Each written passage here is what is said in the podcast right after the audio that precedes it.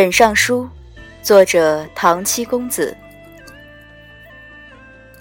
文案：他同东华应的是那句佛语：“说不得，说不得，多说是错，说多是劫。”蝎子，三月草长，四月莺飞。浩浩东海之外，十里桃林，千层锦绣花开。九重天上的天族同青丘九尾白族白狐一族的联姻，在两族尊长能拖一天是一天的漫长斟酌下，历经两百二十三年艰苦卓越的商议，终于在这一年年初敲定，吉日挑得精细，正择着桃花盛开的暮春时节。倒霉的被拖了两百多年才顺利成亲的二人，正是九重天的太子夜华君同青丘之国的地基白浅上神。四海八荒早已在等待这一场盛典，大小神仙们遇见多时。既是这二位的好日子，依天上那位老天君的做派，排场必定是要做得极其大，席面也必定是要摆得极其阔。除此。大家实在想不出他还能通过什么方式来彰显自己的君威。但尽管如此，当来自天上的迎亲队浩浩荡荡拐进青丘，出现在雨泽山上的往生海旁边时，抱着块毛巾候在海对岸的迷谷仙君觉得，也许自己还是小看了天君。这迎亲的阵势，不止阔，忒阔了。迷谷仙君一向随侍在白浅身侧，在青丘也很有些资历，做地仙做得长久，自然见多识广一些。天上的规矩没有新郎迎亲之说，照一贯的来是兄长代劳。迷谷盘算着，墨渊算是夜华的哥哥，既然如此，一族的尊神出现在弟媳妇的迎亲队里，算是合情合理。尊神出行，下面总要有个高阶又不特别高阶的神仙随侍。这么看来，南极长生大帝座下吃笔墨饭的、掌管世人命运的司命星君一路跟着，也算合情合理。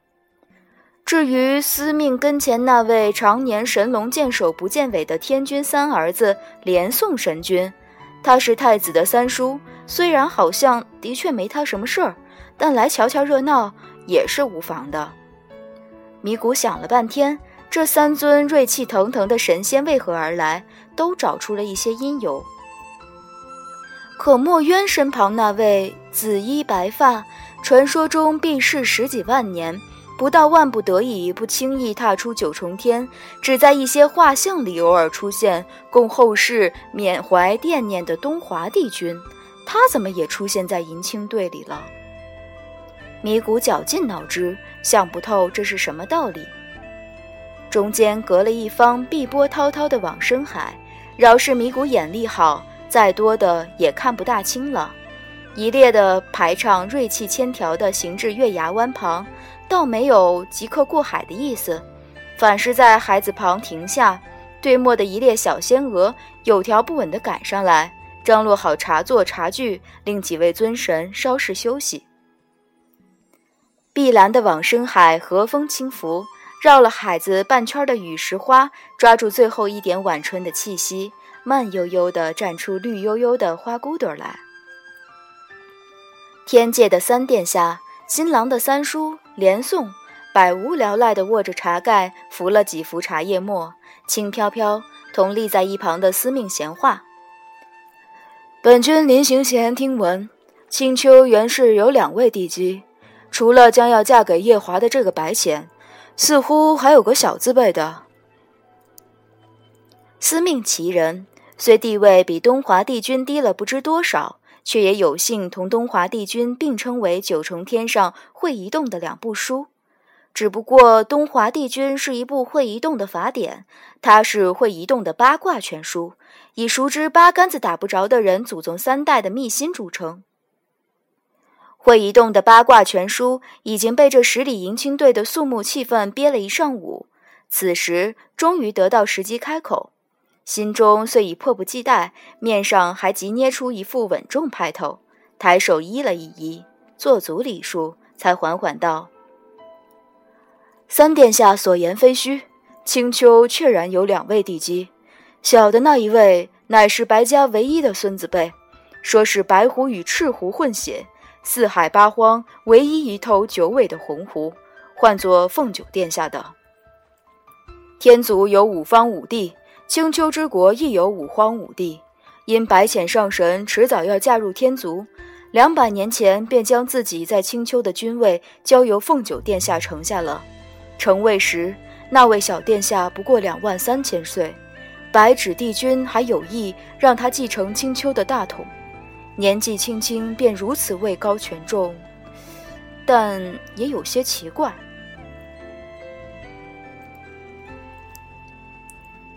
小仙娥前来添茶，她停下来，趁着茶烟袅袅的当口，隔着朦胧雾色，若有若无地瞄了静坐一旁淡淡浮茶的东华一眼。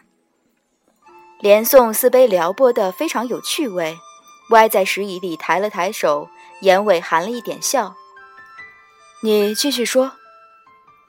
司命颔首想了想，方才又续道。小仙其实早识得凤九殿下，那时殿下不过两万来岁，跟在白纸帝君身旁，因是唯一的孙女，很受宠爱，性子便也养得活泼，摸鱼打鸟不在话下，还常捉弄人，连小仙也被捉弄过几回。但，他顿了顿，两百多年前殿下下凡一遭，一去数十年，回来后不知怎的。性子竟稳重了许多。听说从凡界归来那日，殿下是穿着一身校服。两百多年过去了，眼看着他也长大了，因是当做储君来养，大约也是担心无人辅佐帮衬。百年间，白纸帝君做主，为他选了好几位夫婿，但他却……连宋道：“他却怎么？”司命摇了摇头，眼神又似是无意地飘向一旁的东华帝君，皮笑肉不笑道：“倒是没什么，只是坚持自己已嫁了夫家，虽夫君亡故，却不能再嫁。且这两百多年来，他未有一日将发上白簪花取下，也未有一时将那身校服脱下。”连宋撑腮靠在石椅的扶壁上。道：“经你这么一提，我倒想起来，七十年前似乎有一桩事，说是知月山的苍夷神君娶妻，仿佛与青丘有些什么干系。”司命想了想，欲答，坐在一旁静默良久的墨渊上神却先开了口，嗓音清清淡淡：“不过是白芷让凤九嫁给。”司命在一旁提醒：“苍夷。”墨渊接口：“嫁给苍夷，将凤九绑上了轿子。凤九不大喜欢，当夜将知月山上的那座神宫拆了而已。”他的“而已”两个字极云淡风轻，听得司命极胆战心惊。这一段他还委实不晓得，觉得应该接话，千回百转，只转出个拖长的。咦？连宋握住扇子一笑，正经坐直身子，对着墨渊道：“这么说，是了。我记得有谁同我提过，那一年仿佛是你做的主婚人。但传说苍夷神君倒是真心喜欢这位将他神功拆得七零八落的未过门媳妇儿，至今仍重修的新宫殿里还挂着凤九的几幅画像。”日日睹物思人。墨渊没再说话，司命倒是有些感叹。可喜不喜欢是一回事，要不要得起又是一回事了。小仙还听说中湖山上的秦姬有意白浅上神的四哥白珍，可又有几个有胆子敢同折颜上神抢人呢？风拂过，雨石花摇曳不休。几位尊神宝相庄严的道完他们的八卦，各归各位，养神的养神，喝茶的喝茶，观景的观景。一旁随侍的小仙们却无法保持淡定，听闻如此秘辛，个个兴奋得面红耳赤，但又不敢造次，纷纷以眼神交流感想，一时往生海边尽是绵绵的眼风。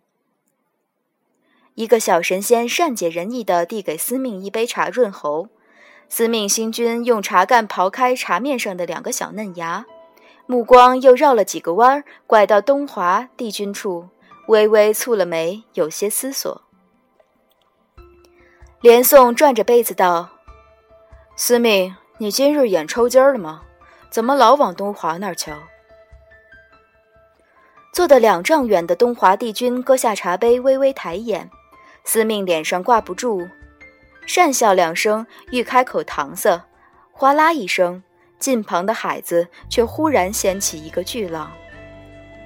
十丈高的浪头散开，灼灼晨光下，月牙旁出现了一位白衣白裙的美人。